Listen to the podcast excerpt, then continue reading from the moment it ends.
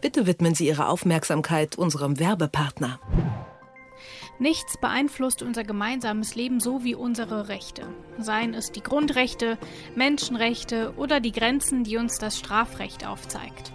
Sie sind das, was unseren Rechtsstaat zusammenhält. Im neuen Podcast Recht so vom Bundesministerium der Justiz und für Verbraucherschutz schauen wir mal genauer, was das denn nun ist, dieser Rechtsstaat. Welche Antworten findet unsere Demokratie? Darüber spreche ich in Recht so unter anderem mit der Bundesverfassungsrichterin Susanne Bär, der Bundesjustizministerin Christine Lambrecht oder auch mit der Geschäftsführerin von Hate Aid Annalena von Hodenberg. Den Podcast Recht so findet ihr überall dort, wo es Podcasts gibt und unter bmjv.de slash recht recht so.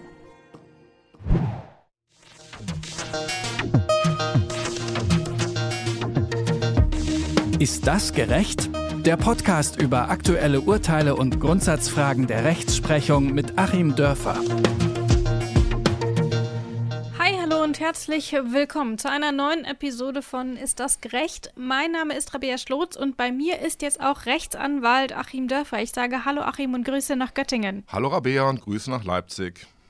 Heute sprechen wir über ein Thema, das wir so ein bisschen aus deiner Rechtsanwaltsbubble gegriffen haben, will ich mal sagen. Denn wir sprechen quasi über das ähm, E-Mail-Postfach der Rechtsanwälte und Rechtsanwältinnen, nämlich über das besondere elektronische ähm, Anwalts- Postfach, so heißt es, glaube ich. Ich glaube, das ist richtig. Ähm, da gibt es nämlich einige Probleme, aber ähm, es ist eines der wichtigen Bauteile im Legal Tech-Bereich. Ähm, was das genau ist, das werden wir heute klären und wir werden darüber sprechen, warum dieses Postfach denn ähm, Vorteile haben könnte und warum sie vielleicht aktuell nicht so richtig gut genutzt werden können und warum die Rechtsanwaltschaft ehrlich gesagt auch gar nicht so super begeistert ist von diesem BEA, wie es kurz heißt. Oder heißt das Bea. Achim, wie ist deine fachmännische Einschätzung? Wir sagen dazu Bea. Bea. Gehen wir mal kurz auf die Geschichte von Bea ein. Seit 2018 ähm, gibt es dieses Bea und es hat es davor schon mal gegeben. Allerdings wurde es dann direkt wieder eingestampft, weil es ähm, technische Probleme gab, Datenschutzprobleme. Da kommen wir sicherlich noch dazu. Seit 2018 gibt es das jetzt wieder und es gibt eine sogenannte passive Nutzungspflicht. Das heißt, es muss eingerichtet sein und Nachrichten müssen empfangen und im Best Case auch bearbeitet werden. Und mit dem Programm können eben Nachrichten rechtssicher verschickt werden. Das heißt, die Kommunikation eignet sich eben auch zum Beispiel Beispiel für Anträge beim Gericht oder eben auch, wenn man Fristen irgendwie wahren muss, aber nicht mehr ähm, ins Gericht kommt, dann kann man sowas nutzen und jetzt natürlich in der Corona-Pandemie auch nochmal ein wichtiges Tool. Es gibt aber noch keine aktive Nutzungspflicht, die soll erst am Ende 20 oder die soll erst 2022 kommen und in einigen Bundesländern eventuell sogar früher. Allerdings ist es so, dass etwa 10 Prozent aller Anwälte und Anwältinnen noch immer kein BA eingerichtet haben, obwohl wir seit zwei Jahren diese passive Nutzungspflicht haben. Ähm, vielleicht mal, Achim, wie schaut es bei dir aus? Benutzt du dieses BA und wenn ja, wie regelmäßig? Ja, äh, ich benutze das ähm, jeden Tag mehrfach. Was die passive Nutzungspflicht angeht, das haben wir damals äh, wirklich ganz pünktlich umgesetzt. Ich weiß aber auch, äh, dass es Kollegen gibt, die das nicht nutzen. Es wird hm. dann aber sehr teuer. Also wenn man noch nicht mal dieses BEA-Ding eingerichtet hat, dann kann man, es gab ein Urteil dazu, bis zu 25.000 Euro Strafe zahlen müssen. Und in dem Fall wurde eine Rechtsanwältin dazu verklagt, 3.000 Euro zu zahlen, weil sie noch nicht mal diesen Erstanschluss ähm, eingerichtet hat. Also, ähm, falls es irgendjemand noch nicht getan hat, der uns gerade zuhört, jetzt wäre ein guter Zeitpunkt. Vollkommen richtig. Und man ist dann ja auch am Fummeln, am Tun und am Machen. Denn als Anwalt kriegt man ja jeden Tag irgendwelche Schriftsätze und irgendwelche wichtigen Schriftsätze und Schriftsätze äh, oder auch Schreiben vom Gericht, die auch irgendwelche Fristen auslösen. Mhm. Und ähm, wenn man dann immer ähm, dem Gericht noch erklären muss, dass man über das BA nichts empfangen kann und die irgendwie bitten muss, das doch per Fax oder äh, sonst wie zu versenden, ans Gerichtspostfach kommt man als Anwalt im Moment auch nicht nicht, ich jedenfalls nicht, wegen Corona, die sind also auch geschlossen. Also es ist ein wahnsinniger Zusatzaufwand, dann ist es doch besser, äh, liebe Kolleginnen und Kollegen da draußen, sozusagen einmal da äh, über das Stöckchen zu springen und das Ding einzurichten. Das ist echt nicht ganz einfach, bei mir jedenfalls nicht ganz einfach gewesen. Das hat schon viel eigenes Gefummel, die Anwesenheit von zwei Software-Experten im Hause und äh, die Schulung der Mitarbeiter erfordert.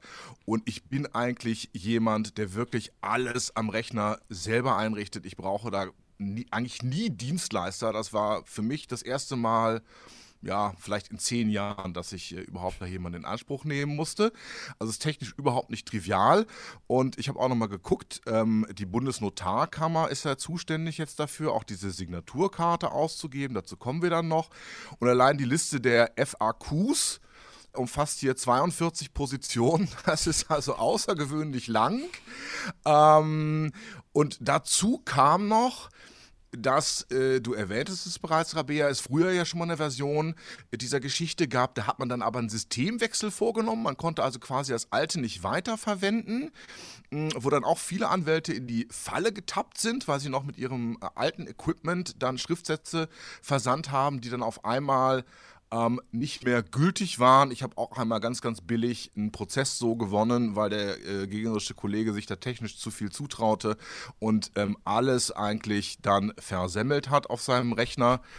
Ähm, ja, und ich verstehe eigentlich bis heute nicht, nachdem wir nun auch mehrere Systemausfälle ähm, dann auch hatten, dann kann man immer gucken, ja, heute geht es mal wieder nicht warum man da nicht einfach eine Standardlösung genommen hat, die auf einem normalen ähm, E-Mail-Software aufbaut, äh, mit einer ganz normalen Standard-Signaturkarte. Das war also ein wahnsinniger Aufwand, ähm, wo dann zwischendurch die Anwaltschaft auch darüber diskutiert hat, ob nicht der Software-Dienstleister, der es erstellt hat, zu verklagen sei.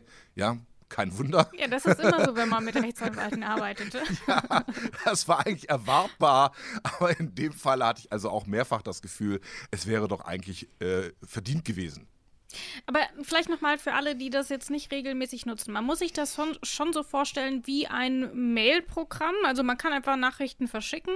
Nur, dass es furchtbar kompliziert ist, um es aufzusetzen. Ähm, und aber dafür im Gegensatz ähm, etwas rechtssicherer ist ähm, und eben auch zum Beispiel besser verschlüsselt oder irgendwas. Das klingt jetzt für mich, wenn man mal von den Anfangsschwierigkeiten abzieht, ehrlich gesagt nach einem sinnvollen Tool. Ich muss nicht alles per Post machen. Ich muss nicht immer noch mein 20 Jahre altes Fax in der Kanzlei rumstehen haben.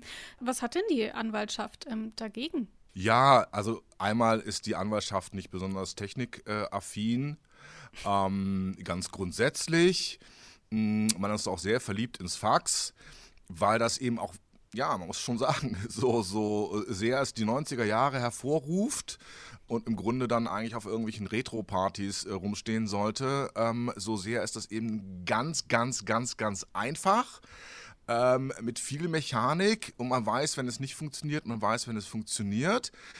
Und ähm, beim Bär ist es so, dass wir natürlich, also einmal die Verschlüsselung haben, dann haben wir natürlich die ganzen äh, Aufbewahrungsfunktionen, die wesentlich besser sein müssen als bei einem normalen E-Mail-Programm. Und dann haben wir natürlich die typische Zwei-Faktor-Authentifizierung, um da auch sicher zu sein. Mm, dass mhm. das nur von Leuten abgerufen wird, die das auch wirklich dürfen. Das heißt, man braucht dann eine Karte. Mm, dafür braucht man einen speziellen Kartenleser. Kurze Zwischenfrage, kann ich mir das so vorstellen wie mit dem Personalausweis, den ich ja genauso nutzen kann, aber dann brauche ich auch diese Karte? So ja, der Personalausweis, den du genauso nutzen kannst und da kannst du es dir auch so vorstellen, dass das nämlich auch auf wenig Gegenliebe stößt. Da gibt es ja auch Statistiken, dass diese äh, tolle Identifikations-, äh, elektronische Funktion des Personalausweises äh, sehr wenig Leute nutzen. Ich habe es auch mal versucht, man kriegt das nicht ins Laufen. Man muss sich das so ein bisschen vielleicht wie Online-Banking vorstellen. So, äh, also okay. Kartenlesegerät, aber das müssen ganz bestimmte Kartenlesegeräte sein und äh, zwischen dem ähm, Erstaufbau von BEA, dem Abwickeln und dem Zweitaufbau, natürlich konnte man die Kartenlesegeräte nicht weiterverwenden, man brauchte dann neue. Ähm, auch das mhm. freut die Leute natürlich, weil das auch zu solchen Situationen führt. Ich kann mir das ja erstmal gar nicht vorstellen. Ich sitze dann vor, vor meinem Ding, benutze das alte Kartenlesegerät, es funktioniert nicht. Ich ähm, nähere nähere mich schrittweise dem Wahnsinn, ähm, bis ich dann irgendwo in den Tiefen des Netzes den Hinweis finde, dass ich ganz bestimmte Kartenlesegeräte haben muss, die ich mir dann besorge, die dann vielleicht wieder nicht lieferbar sind. Eigentlich dieses Grundsatzproblem, wenn ich von Standardlösungen abweiche, dann wird es immer ähm, sau kompliziert und wir kannten ja auch ähnliche Dinge von der, von der Gesundheitskarte, von der elektronischen. Also solche Lösungen ins Laufen zu bekommen, das ist quasi der, der BER manchmal auch im Kleinen. Und wir haben dann noch so Probleme eben zum Beispiel, dass ich nicht ganze Kanzleien adressieren kann, sondern nur einzelne Personen. Das ist natürlich spätestens dann kompliziert, wenn innerhalb einer Kanzlei mehrere Kollegen und Kolleginnen zusammen an einem Fall arbeiten, was ja jetzt auch nicht so ein untypisches Verhalten ist. Das wäre ein Problem, über das ich jetzt noch gestolpert bin. Ähm, und ein anderes Problem ist eben zum Beispiel, du hast es eben noch angesprochen mit dieser Signatur. Dort gab es jetzt auch noch mal einige Probleme und das Bundesarbeitsgericht hat da gerade auch noch mal in einem Streitfall zur Signatur entschieden. Wer mehr darüber erfahren will, der geht auf detektor.fm. Dort werde ich diesen Fall auf jeden Fall noch mal verlinken. Aber wie ist das denn insgesamt? Also es gibt einige Probleme, das haben wir jetzt schon besprochen, aber welche Rolle spielt denn dieses digitale ähm, Postfach trotzdem im juristischen Alltag? Obwohl es vielleicht nicht so beliebt ist, du hast schon gesagt, du benutzt es mehrmals am Tag. Also ist das schon ein Tool, auf das ihr angewiesen seid? Ja, wir sind da absolut drauf angewiesen. Wir bekommen darüber auch im Prinzip jetzt ähm, ja, die allermeisten Schriftsätze. Was das Versenden angeht, werde ich es auch äh, nutzen wollen. Nur ist es eben tatsächlich so, man kann ja jetzt nicht wie mit so einem neuen Gadget, was man ähm, im Elektronikmarkt gekauft hat, packt man zu Hause aus und guckt erstmal, ob man es ohne Gebrauchsanweisung hinkriegt.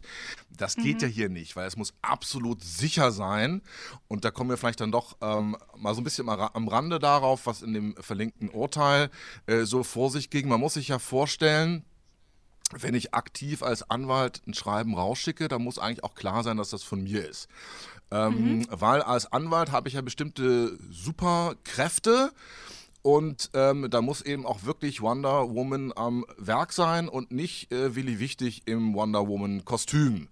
Ähm, mhm. Also, es ist immer ganz, ganz wichtig, weil ich für bestimmte Dinge auch eine Anwaltszulassung brauche und weil sichergestellt sein muss, dass ähm, der Anwalt auch wirklich das erklärt hat, was in einem bestimmten Schreiben drinsteht.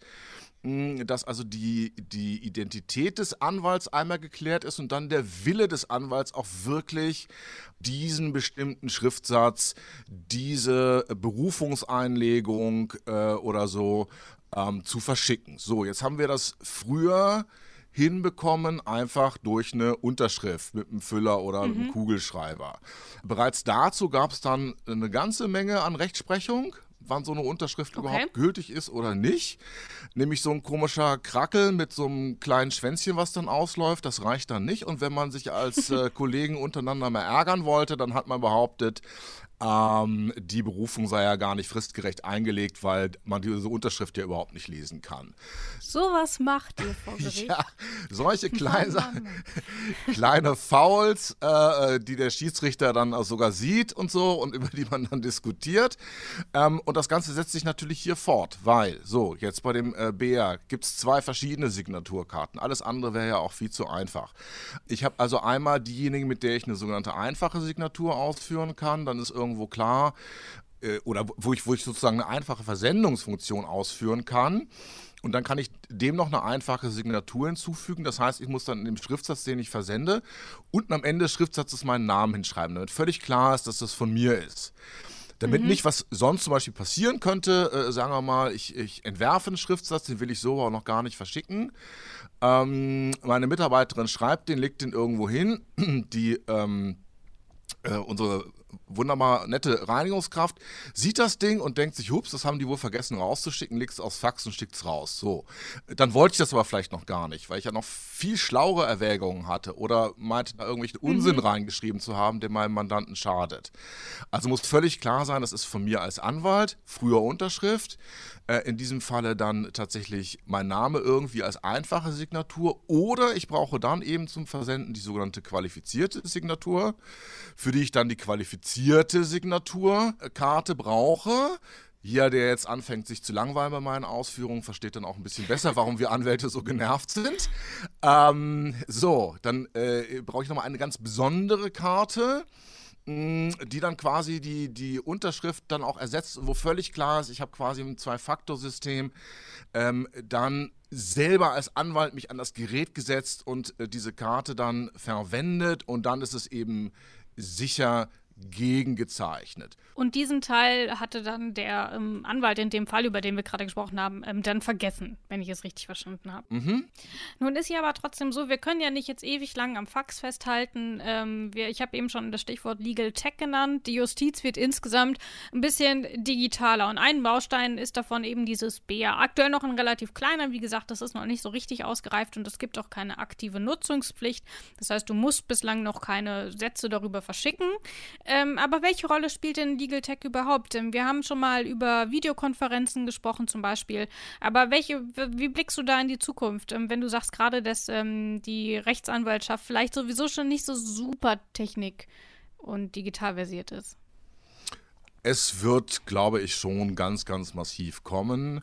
Ähm, damit rechnen auch die Universitäten, denn ich habe dann irgendwann mit Erstaunen zur Kenntnis genommen, dass da Legal Tech tatsächlich gelehrt wird und mhm. das wohlgemerkt in äh, Fakultäten wo man am liebsten noch in Latein kommunizieren würde. äh, also das muss schon was Wichtiges sein, wenn man sich da bewegt. Und ähm, das ist jetzt hier der erste Schritt. Wir wollen ja auch ein digitalisiertes Büro haben. Ähm, dann muss ich die Sachen ja auch digitalisiert bekommen, digitalisiert versenden können, sonst geht das ja gar nicht anders. Und es werden sicherlich weitere Schritte folgen, dass man vielleicht dann auch ähm, bestimmte Prozesshandlungen im Internet vornehmen kann. Wir haben ja auch schon mal über Corona ähm, in dem Zusammenhang gesprochen, dass wir auch ja zu dem Schluss gekommen sind, das wird ein Treiber sein bei mhm. der Digitalisierung, dass man vielleicht auch Dinge, die nicht so wichtig sind und bevor man dann ins schriftliche Verfahren wechselt, online macht. Und dann ist es ja im Grunde vollkommen widersinnig, ähm, wenn ich quasi ähm, so eine Online-Konferenz durchführe und mir dann trotzdem noch Papier gegenseitig schicke. Und wie ich denke, ähm, die technischen Anwendungen, die laufen so äh, in Zukunft, also zum Beispiel beim Massenverfahren, die wir ja jetzt bekommen haben, durch die neuen Verbraucherrechte, über die wir auch schon gesprochen haben. Wenn wir also Massenverfahren mit Zehntausenden Beteiligten haben, dann werden wir sicherlich auch Dritte, also nicht nur Gerichte und Rechtsanwälte, elektronisch äh, anbinden. Natürlich möchte ich dann die Mandantendaten in solchen Massenverfahren digital erfassen und da irgendwelche Masken im Internet äh, zur Verfügung stellen, wo dann vielleicht auch wiederum eine ähm, bestimmte Sicherheit gegeben sein kann. Also ich würde mir schon wünschen, dass diese BEA-Lösung auch mit Schnittstellen ähm, zu anderen Beteiligten verbunden wäre, zum Beispiel auch zu Behörden und so weiter. Mhm. Also äh, das wird kommen. Und ähm, ja, ich kenne mich damit jetzt nicht so wahnsinnig aus, aber ähm, auch jetzt hier, was äh, die Blockchain-Technologie angeht, äh, kann man sich natürlich auch überlegen, ob man äh, im Rahmen dessen auch bestimmte Mikroverträge äh, schließt. Also sowas wird mit Sicherheit auch kommen, dass wir ähm, dann auch bestimmte, vielleicht auch nicht mehr in AGBs allgemein einwilligen, wenn wir online was bestellen, sondern vielleicht auch bestimmte Modifikationen da vornehmen können und viel, viel feiner werden auch mit dem digitalen Verhandeln, digitalen Abschließen von Verträgen. Aktuell ist es so, dass man dieses BEA nutzen kann, um eben zum Beispiel mit den Gerichten zu kommunizieren. Du sagst, mit den Behörden funktioniert es noch nicht. Wie ist das denn ähm, mal in Bezug zu deinen ähm, Mandanten und Mandantinnen? Ist das dort auch ein Kommunikationsmittel oder wie funktioniert das? Sind die dort in irgendeiner Weise angebunden?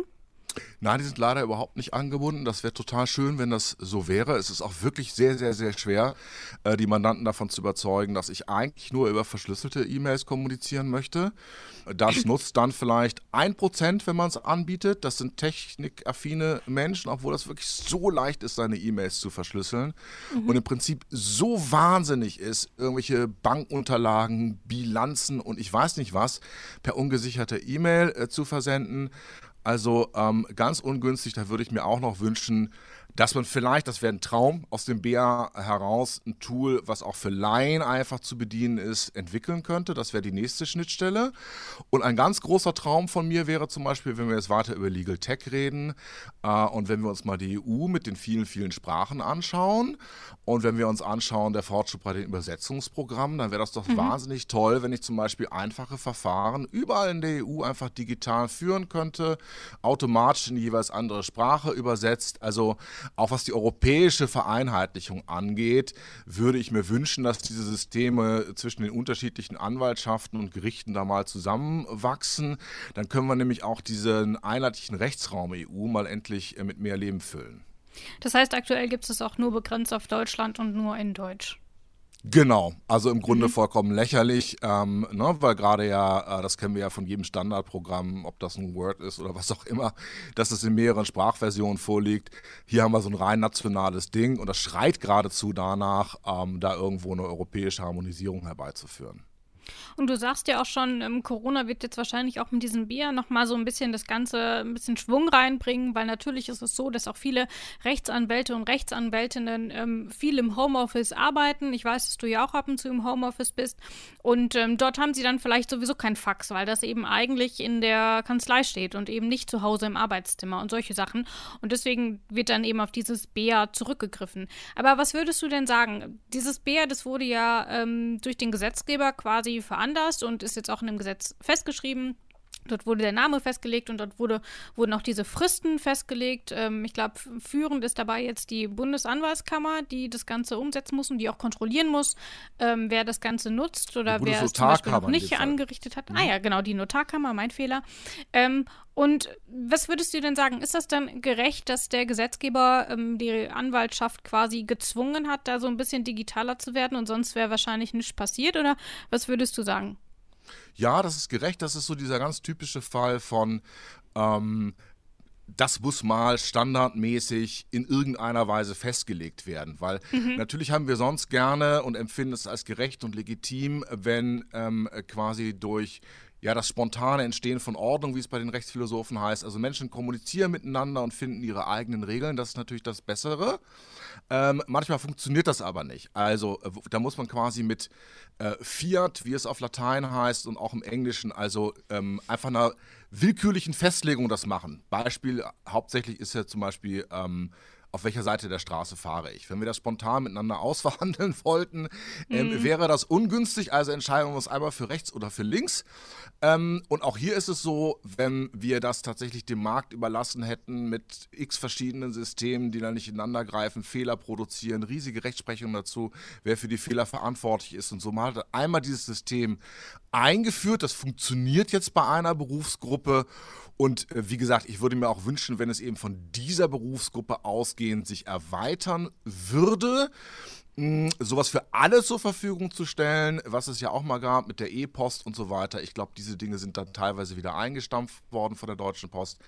Also diese Erweiterung für andere Berufsgruppen fände ich schön, damit ich nicht, du hast nämlich gerade nochmal einen Witz über das Fax gemacht und ich habe mir tatsächlich gestern dann ein Tool runterladen müssen, um von meinem Rechner aus dem Homeoffice ein Fax verschicken zu können. Na, da haben wir es doch. Selbst das heutzutage noch nötig ist, dass man irgendwie Faxe verschicken muss äh, und sei es von seinem Notebook aus. Das sagt Achim Dörfer zum BEA, zum besonderen elektronischen Anwaltspostfach. Ähm, das muss nämlich ähm, unter Rechtsanwälten und Rechtsanwältinnen genutzt werden. Aktuell nur passiv ab 2022, dann auch aktiv. Das heißt, dort müssen dann auch Anträge über dieses Programm geschickt werden. Warum es aktuell noch nicht so beliebt ist, ähm, wo es Verbesserungsmöglichkeiten gibt und was das dann aber letzten Endes auch für die Justiz und auch für Legal Tech dann bedeutet, darüber habe ich heute mit Achim Dörfer gesprochen. Ich sage vielen Dank, Achim. Ich danke dir, Rabia. Und das war's dann auch schon wieder für heute. Wir hören uns in einer Woche wieder. Wer uns Erfahrungen teilen will mit Bea, der kann das machen an kontakt.detektor.fm. Da würden wir uns freuen. Ich habe es auf Twitter versucht, aber peinlich, mir hat einfach niemand geantwortet. Ähm, deswegen kehren wir das jetzt einfach unter den Tisch. Ihr könnt uns aber eine Mail schreiben, falls ihr das machen wollt. Das könnt ihr aber insgesamt auch machen, wenn ihr einfach mal ist das gerecht feedbacken wollt. Auch da seid ihr natürlich immer willkommen bei kontakt.detektor.fm. Und für alle, die keine Folge mehr verpassen wollen, diesen Podcast gibt es überall dort, wo man eben Podcasts hören kann. Also natürlich unter Detektor FM, aber auch auf Spotify, Apple Podcasts, irgendwie sowas. Achim, wo hörst du deine Lieblingspodcasts? Ähm, oh, ich muss sagen, über die Erwischt. Detektor FM Website. Haha, sehr gut. Richtige Antwort. Das war's für heute. Tschüss, bis zum nächsten Mal. Tschüss auch von mir. Ist das gerecht? Der Podcast über aktuelle Urteile und Grundsatzfragen der Rechtsprechung mit Achim Dörfer.